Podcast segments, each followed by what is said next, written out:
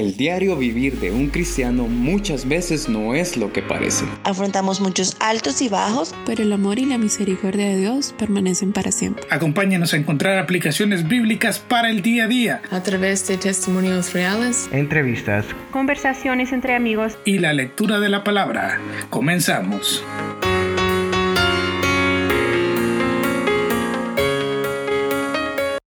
Bienvenidos una vez más a Anastasis Podcast. Hoy tenemos un tema extraordinario, un tema que realmente me emociona muchísimo. Tenemos con nosotros a Orlando. Orlando, ¿cómo has estado? Muy bien, Ian, gracias a Dios. Aquí estamos listos, preparados para poder seguir estudiando la palabra de Dios. Y como decía un maestro mío en el Instituto Bíblico, hoy es un hermoso día para estudiar la palabra de Dios. Así que Estamos muy animados. Así es, hoy es un hermoso día para estudiar la palabra de Dios y también nos acompaña Gabriel. Gabriel, ¿cómo has estado? Pues gracias a Dios, todo bien.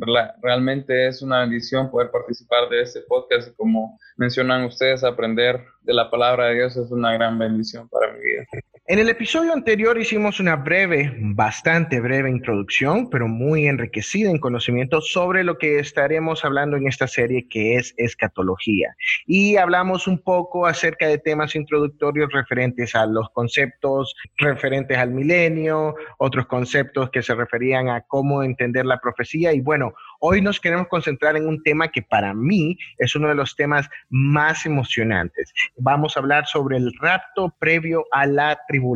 Y ya vamos a entender este concepto, porque posiblemente algunos tengan un concepto un poquito diferente del rapto o del arrebatamiento. Para ello, vamos a pasar con Orlando. Y Orlando, cuéntanos qué tienes que decirnos o qué nos dice la palabra de Dios sobre el rapto. Muy bien. Este tema, como bien lo dice Ian, es un tema muy, muy interesante, ¿verdad? Y es algo que definitivamente como hijos de Dios tenemos que estar preparados, ¿verdad? Y tenemos que estar atentos y expectantes de cuándo va a ocurrir este momento, ¿verdad?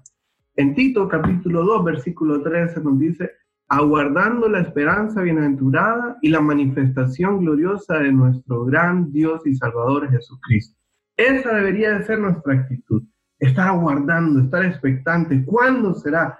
Señor, ven pronto, ¿verdad? Esa debería de ser nuestra, eh, nuestra actitud frente a este evento que según lo que nos dice la palabra de Dios es el próximo acontecimiento, ¿verdad? Que estamos esperando.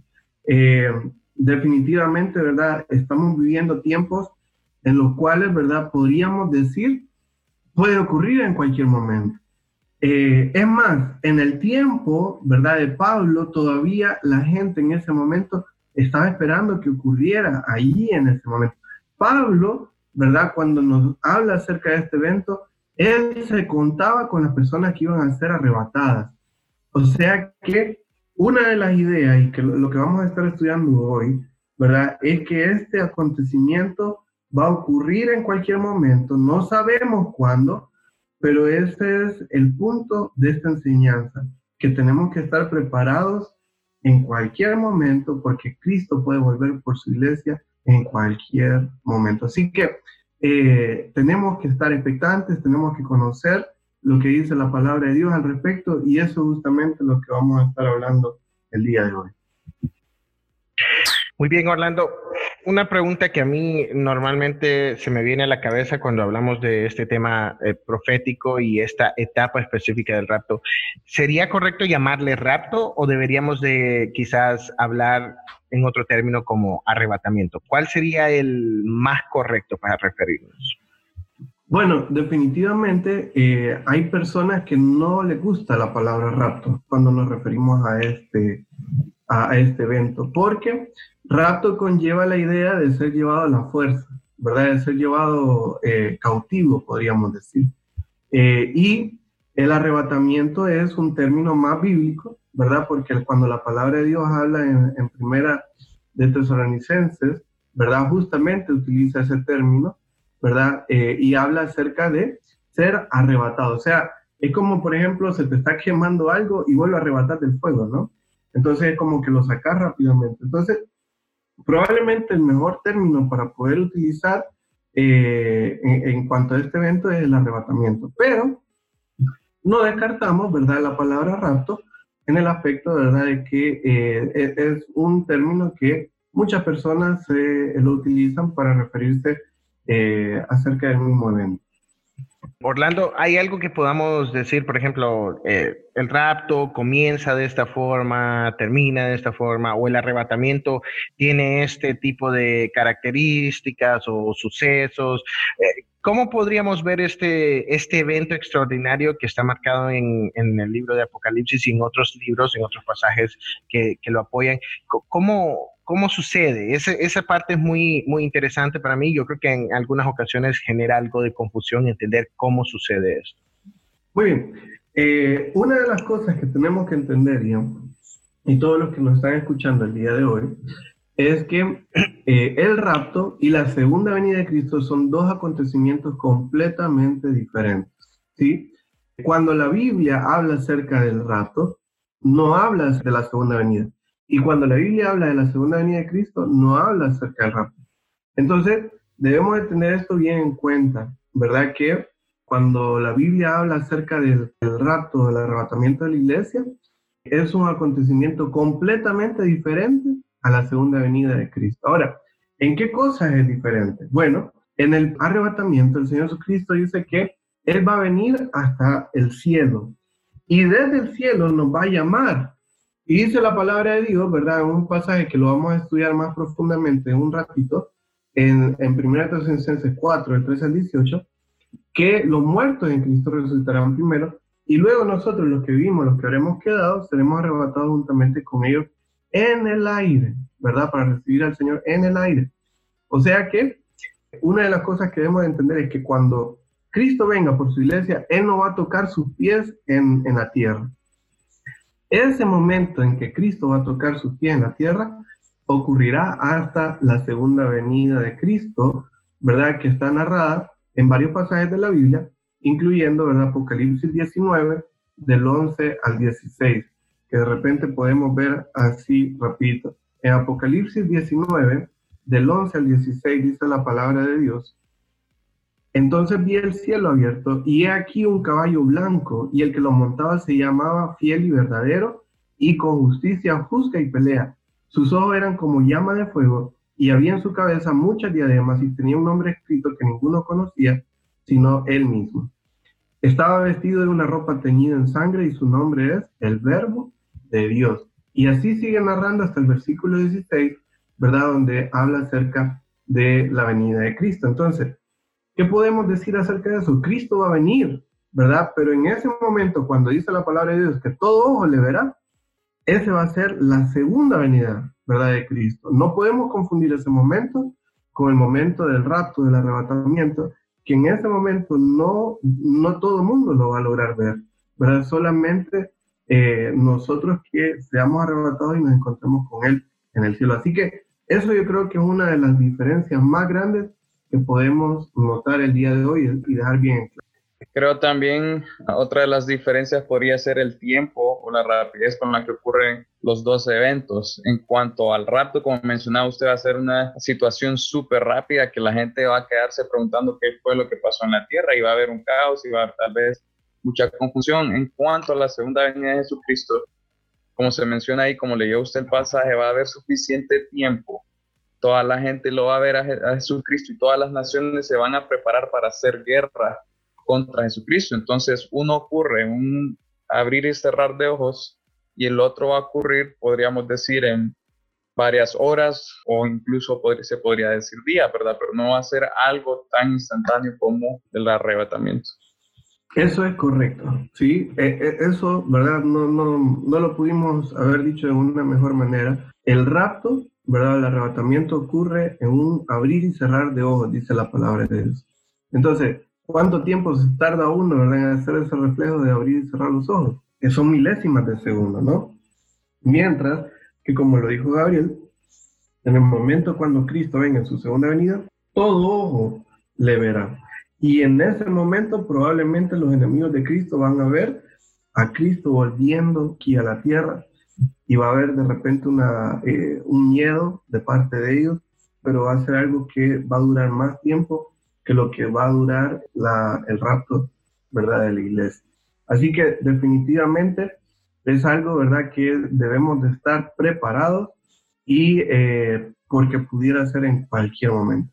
Algunas personas dicen, bueno, todo esto que está ocurriendo a nuestro alrededor en estos momentos, esto es señal de que ya el Señor Jesucristo va a venir ya.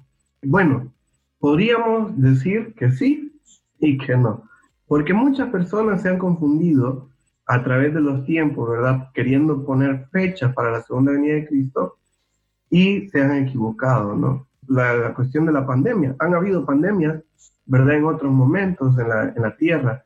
Entonces, no necesariamente porque haya pandemias, ¿verdad? O, otras situaciones, nosotros podemos decir que ya el Señor Jesucristo va a venir.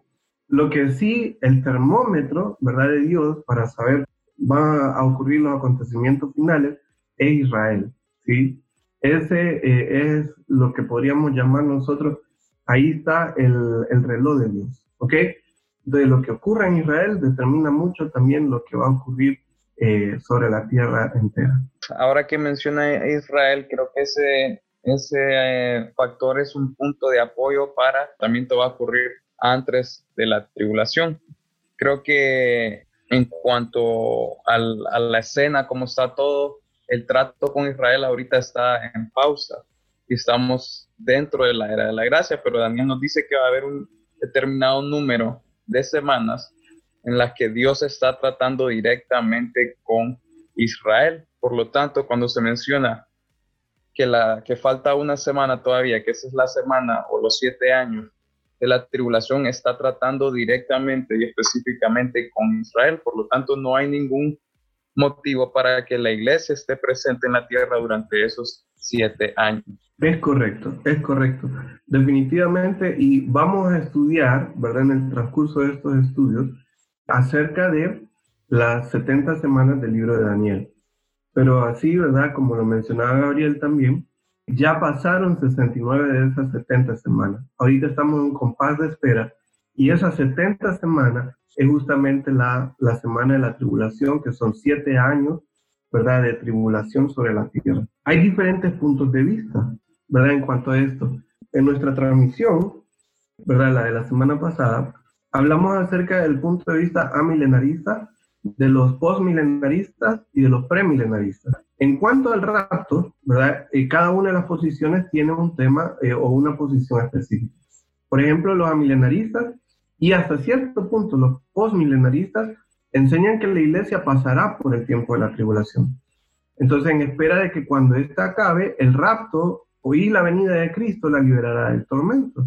Entonces, tanto los amilenaristas como los postmilenaristas afirman que cuando se produzca la segunda venida, el milenio se acabará. A la doctrina del rapto solamente se le ha dedicado mucha atención dentro de la interpretación premilenarista, ¿verdad? Entonces nosotros creemos que el rapto justamente ocurre antes de la tribulación, ¿verdad? Nosotros creemos eh, que eh, esto va a tener eh, y se va a llevar a cabo antes. ¿Por qué podemos decir eso y por qué podemos aseverarlo, verdad, con tanta certeza? Bueno, en Apocalipsis, ¿verdad? Cuando el Señor Jesucristo les habla a las siete iglesias, cuando el Señor Jesucristo se refiere a la iglesia de Filadelfia, ¿verdad? Que es, es la iglesia fiel, la palabra de Dios dice lo siguiente, escuchen bien, en Apocalipsis capítulo 3, en el versículo 10, por cuanto has guardado la palabra de mi paciencia, yo también te guardaré de la hora de la prueba que ha de venir sobre el mundo entero para probar a los que moran sobre la tierra. Escuche bien, a la iglesia fiel, el Señor le dice, si ustedes han guardado, porque ustedes han guardado la palabra de mi paciencia, yo también te guardaré de la hora de la prueba. La palabra de ahí es clave, porque si la palabra de Dios dijera en la hora de la prueba, ahí significa algo diferente, ¿verdad? El Señor nos estaría guardando cuando estemos en la hora de la prueba, pero la palabra de Dios utiliza ahí, ¿verdad? Eh, la expresión de la hora de la prueba para referirse a que el Señor nos va a librar antes de, o sea, no vamos a tener que pasar por la hora de la prueba que ha de venir sobre el mundo entero. Entonces, eso podemos entenderlo, ¿verdad? A la luz de ese pasaje. Y hay otros pasajes también que hablan acerca de, de por qué nosotros no vamos a pasar por el tiempo, ¿verdad?, de la prueba que ha de venir sobre el mundo entero. Por ejemplo, Segunda de Tesalonicenses capítulo 1, versículo 5, ¿verdad? Donde dice, esto es demostración del justo juicio de Dios para que seáis tenidos por dignos del reino de Dios por el cual asimismo padecéis. Y mira lo que dice el versículo 6, porque es justo delante de Dios pagar con tribulación a los que os atribulan. Y a vosotros que sois atribulados, daros reposo con nosotros cuando se manifieste el Señor Jesús desde el cielo con los ángeles de su poder en llama de fuego para dar retribución a los que no conocieron a Dios ni obedecen al Evangelio de nuestro Señor Jesucristo, los cuales sufrirán pena de eterna perdición, excluidos de la presencia del Señor y de la gloria de su poder. Mire, esa parte va hablando que la tribulación es para quienes.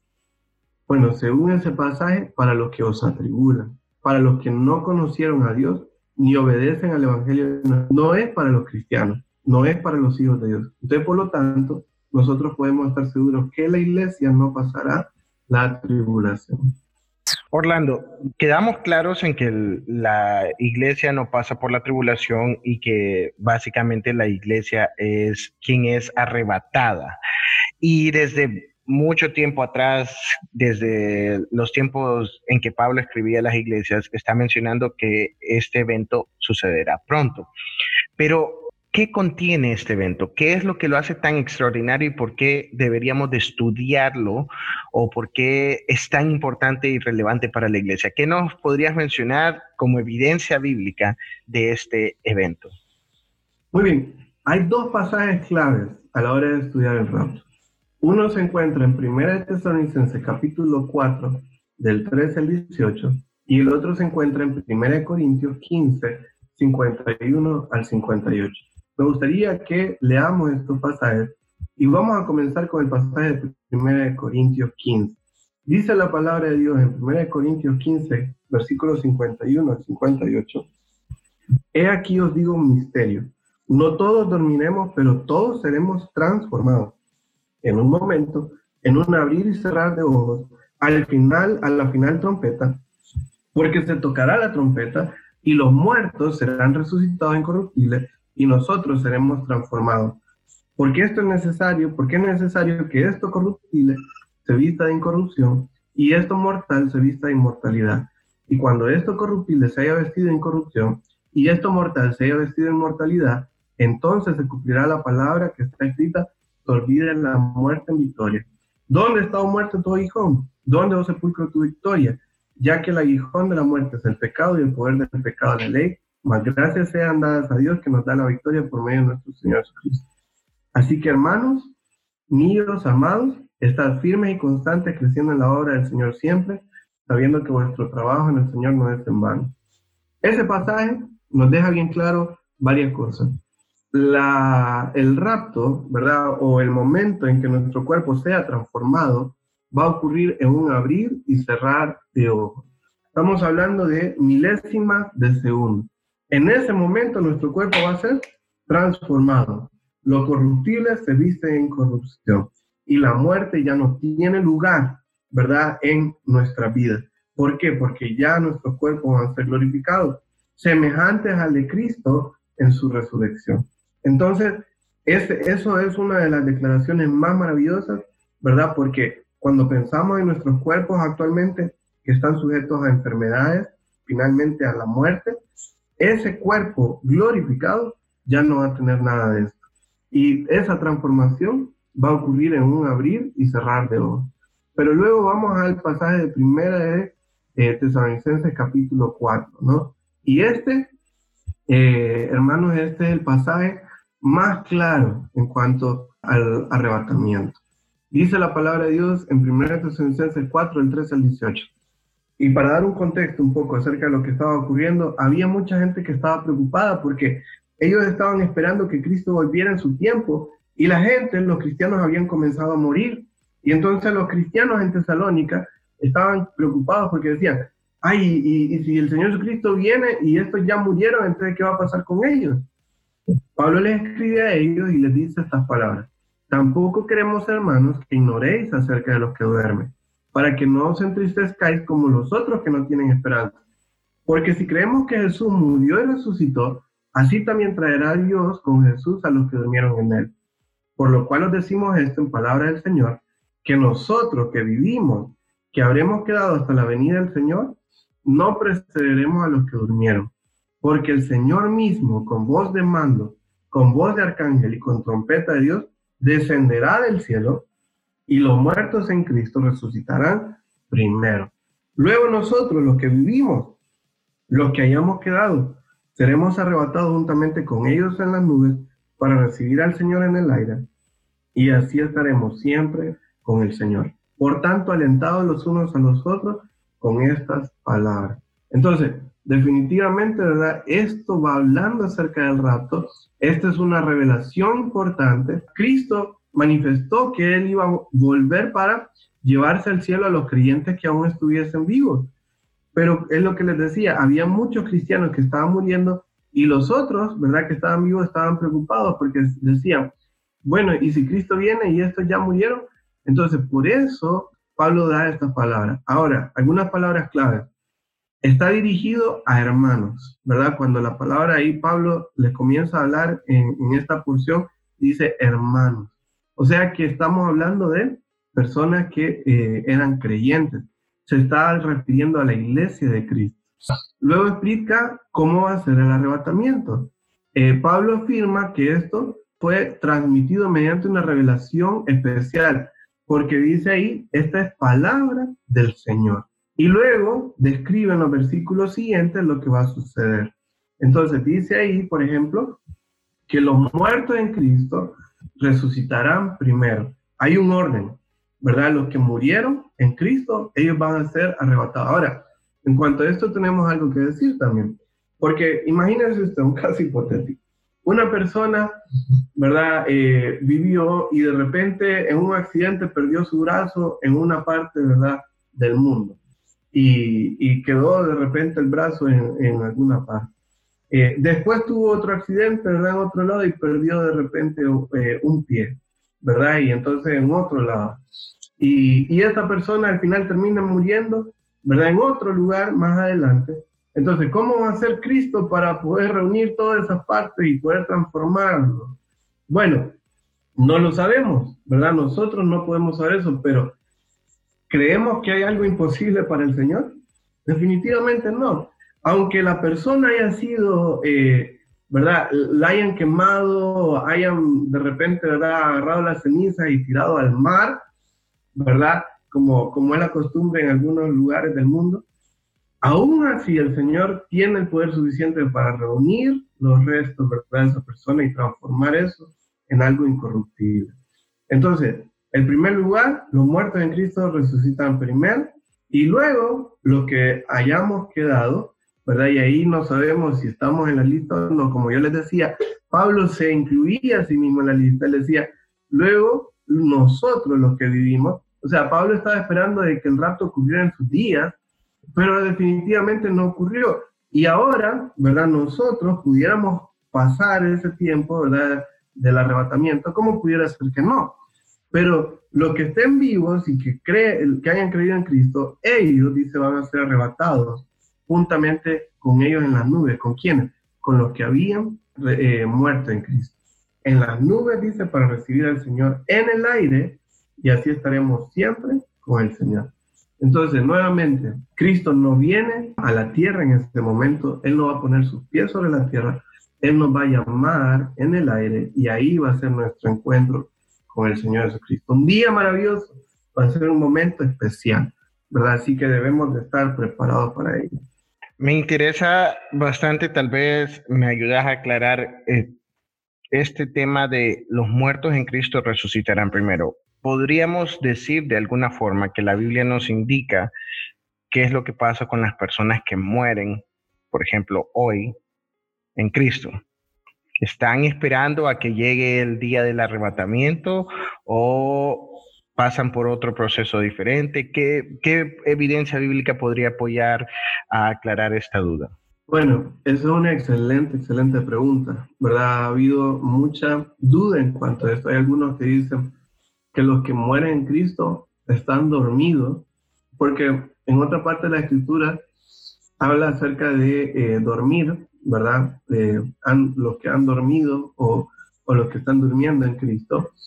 Y entonces algunos interpretan esa parte diciendo de que lo que ha muerto en Cristo es como que está en un estado como de somnolencia en este momento, no, no saben qué es lo que está pasando y que hasta el día, ¿verdad? Que sea el rato, hasta ese momento van a despertar. Bueno, personalmente no creo eso. Personalmente creo, como decía Pablo, él tenía un conflicto, ¿se acuerdan? Él decía, a mí me encantaría ya estar fuera del cuerpo, eh, estar ausente, ¿verdad?, del cuerpo, pero por causa de, de, estar con ustedes, yo prefiero estar aquí también. Entonces, Pablo tenía ese conflicto de no saber qué era lo que prefería más, ¿verdad? Pero, por ejemplo, ahí eh, dice la palabra de Dios eh, en 2 Corintios capítulo 5, versículo 8, dice, pero confiamos y más quisiéramos estar ausentes del cuerpo y presentes al Señor. Entonces, hay dos opciones para el cristiano, o estar eh, presentes en el cuerpo, ¿verdad? O estar ausentes en el cuerpo y presentes en el Señor. Entonces, eh, Pablo nos deja bien claro, ¿verdad? Que el momento que una persona muere, esa persona comienza a estar en la presencia del Señor. Entonces, eh, algunos hacen mucho énfasis, bueno, vamos a ir al cielo. Sí, ¿verdad? Eso, eso, va a ser bonito, pero lo especial que tiene el cielo no es el hecho de ser el cielo. Lo especial del cielo es que vamos a estar en la presencia del Señor. Y nosotros creemos también por pasajes como eh, cuando el Señor Jesucristo habla acerca del rico y Lázaro, en el momento que eh, Lázaro muere, dice que es llevado por los ángeles, ¿verdad? A un lugar de eh, consolación. Entonces, creemos nosotros que inmediatamente después de que una persona muere, va a ir a la presencia de Cristo. ¿Ok? También lo mismo es para una persona que muere sin Cristo. Va a ir a un lugar de tormento, según lo que dice, ¿verdad? La palabra de Dios. También apoyando lo que está mencionando con respecto a que si morimos vamos a estar en la presencia de Jesucristo. También en Filipenses 1, del 22 al 26, Pablo está escribiéndoles a ellos que para, primero dice que para mí el vivir es Cristo, pero el morir es ganancia. Y luego el versículo 22 dice, mas si el vivir en la carne resulta para mí en beneficio de la obra, no sé entonces qué escoger, porque de ambas cosas estoy puesto en estrecho, teniendo deseo de partir y estar con Cristo, lo cual es muchísimo mejor, pero quedarme en la carne es más necesario por causa de vosotros y confiando en esto sé que quedaré, que aún permaneceré en todos vosotros, con todos vosotros para vuestro provecho y gozo de la fe, para que aún de vuestra gloria de mí en Cristo Jesús por mi presencia otra vez entre vosotros. Entonces está diciendo Pablo que se encuentra en esa disyuntiva en cuanto a quedarse con vida por beneficio de la obra o realmente ya partir y estar ya con Cristo. Exactamente, entonces ahí nos deja claramente que para el cristiano hay dos opciones, estar presente en la carne o estar en la presencia de Cristo. Entonces debemos nosotros de anhelar eso, estar en la presencia de Cristo, ¿no? Eh, hasta, y, eso va a ocurrir hasta el momento en que Cristo ¿verdad? nos llame. Pero por mientras, debemos de seguir cumpliendo la voluntad de Dios aquí en la tierra. Muy bien, esa duda necesitaba una aclaración para mí. Sin embargo, eh, este tema es tan rico y yo siempre caigo en la idea de si hay alguna pista, le voy a decir yo, si sucederá el arrebatamiento previo a ciertos eventos o posterior a ciertos eventos. ¿Qué podemos encontrar en la Biblia referente al rapto? ¿Hay algo que podría marcar ese termómetro o ese tiempo? Sabemos que nos medimos conforme a lo que Israel pueda estar pasando, pero ¿hay algún tipo de evento que pueda anunciar el arrebatamiento? ¿Qué podemos decir en ello? Bueno, esto es una de las cosas importantes y hay que bueno que, que hacer esa pregunta. El rapto es inminente y cuando decimos eso, no hay nadie que lo pare. Pero también una de las lecciones que nos deja la Biblia es que hay ausencia de señales en cuanto al rapto. La Biblia no da señales que apunten al rapto, pero lo que sí nos, eh, es que nos exhorta que esperemos la venida de Cristo, ¿verdad? pero nunca se nos dice que intentemos averiguar cuál es el día del Señor o cuándo va a ser. No se nos anima a imaginar quién será el anticristo o cuándo tendrá lugar cada uno de los acontecimientos que preceden a la segunda venida. En lugar de esto, ¿verdad? Se nos presenta el rato como el acontecimiento que nos trasladará de la tierra al cielo. Al cielo. Entonces, hay señales que apuntan a la segunda venida, pero no hay señales que hablen, ¿verdad?, en cuanto a cuándo va a ser el rato. Así que, nuevamente, puede ser en cualquier momento. Pudiera ser hoy, pudiera ser eh, dentro de 10 años, pudiera ser dentro de 100 años, no sabemos. Pero lo que sí la palabra de Dios nos llama es estar preparado. ¿Cuánta gente se ha equivocado en el pasado? ¿Verdad? Y han dicho, por ejemplo, han querido poner fechas. Los adventistas, por ejemplo. Los adventistas son conocidos eh, justamente por eso, porque ellos pusieron fecha para el advenimiento de Cristo y se equivocaron. Cuando quisieron poner otra fecha, se volvieron a equivocar. Y así, ¿verdad? Ha pasado con muchas otras personas queriendo poner fechas de cuándo va a ser el rapto, cuándo va a ser la tribulación, y, lastimosamente se han equivocado, ¿verdad? Eh, garrafalmente en este sentido, porque la Biblia no nos llama a querer eh, eh, averiguar cuándo va a ser. Hay mucho que decir en cuanto al proceso de quienes están preparados para el arrebatamiento según la evidencia bíblica, pero ¿qué hay de si yo no sé cómo prepararme? ¿Qué hay de si tengo dudas en cuanto a ¿Qué debo tener listo, por así pensarlo? ¿Cómo listo mi maleta para irme con Cristo en ese momento? ¿Qué, qué debería de tener? Ah, quizás alguien de los que nos están escuchando se están preguntando, ¿y cómo sé si estoy listo o no? ¿Cómo sé si soy parte de ese grupo que va a ser arrebatado o no? Si esto sucede hoy, ¿qué podríamos decir que estas personas deberían de tener listo? Muy bien, lo que tenemos que tener claro, eh, es quiénes se van a ir en el rato, quiénes se van a ir en el arrebatamiento va a ser la iglesia del Señor, los que hayan creído en el Señor Jesucristo. Entonces, si usted todavía, usted que me escucha, todavía no ha recibido a Cristo como su único y suficiente Salvador, hoy puede ser un buen día. Y decimos hoy porque mañana puede ser muy tarde, ¿sí? Hoy puede ser su última oportunidad para tomar la decisión más importante de su vida. Y yo les animo, ¿verdad? El día de hoy a no de esperar más tiempo, a no decir, no, dentro de unos años, o cuando ya me case, o, ¿verdad? Eh, cuando ya tenga cierta edad. ¿Qué pasa si el Señor Jesucristo viene hoy mismo y usted no está preparado? Lastimosamente usted no se va a ir con el Señor Jesucristo. Es por ello que nosotros siempre hacemos énfasis en que hoy es el día de decisión. Mañana puede ser muy tarde. Entonces, ¿qué, como decía Ian, ¿qué tiene que hacer? Uno, entender de que un pecador, que su pecado lo separa de Dios. Entender, ¿verdad?, de que eh, ninguna obra o nada que haya en usted lo puede salvar, ¿verdad?, de la condenación eterna. Porque dice la Biblia en Efesios 2, 8 9, porque por gracia sois salvos por medio de la fe. Y esto no de vosotros, pues es donde Dios, no por obras para que nadie se gloríe. Y luego también entender, ¿verdad?, de que la obra de Cristo es suficiente. En Juan 3:16, el versículo más conocido de la Biblia nos dice eh, eh, justamente esta expresión, ¿verdad? Porque de tal manera amó Dios al mundo que ha dado su Hijo unigénito para que todo aquel que en él cree no se pierda, mas tenga vida eterna. Usted tiene que escuchar y usted tiene que creer. Juan 5:24 dice, de cierto, de cierto os digo que el que oye mi palabra y cree, ¿verdad? Tiene vida eterna y no vendrá a condenación, mas ha pasado de muerte a vida. Así que, ¿qué tiene que hacer? Tiene que estar seguro que está del lado de la victoria. Eh, yo, ¿verdad? Le animo el día de hoy a reflexionar en cuanto a este evento.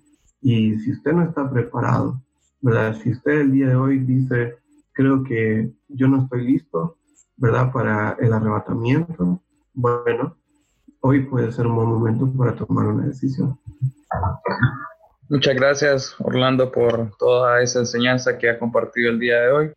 Creo que nos llevó al punto importante en el cual tenemos que reflexionar si estamos listos o no en cuanto a la al arrebatamiento o al, o al rapto de la iglesia y tal vez eh, usted que nos escuche en este momento se encuentra con dudas, tal vez no está seguro si va a ser partícipe de este momento en la historia o tal vez no sabe realmente cómo su, está su condición espiritual o no tiene ninguna relación personal con el Señor, le invito en este momento, si usted tiene el deseo, si usted quiere depositar su fe en Jesucristo realmente, si usted quiere ser parte de su iglesia y quiere ser arrebatado con Él para estar con a Jesucristo por toda la eternidad, le invito a que pueda acompañarnos en este momento a hacer esta oración, pero no, haga, no la haga de los dientes para afuera, sino que crea en su corazón y deposite su fe totalmente en Jesucristo.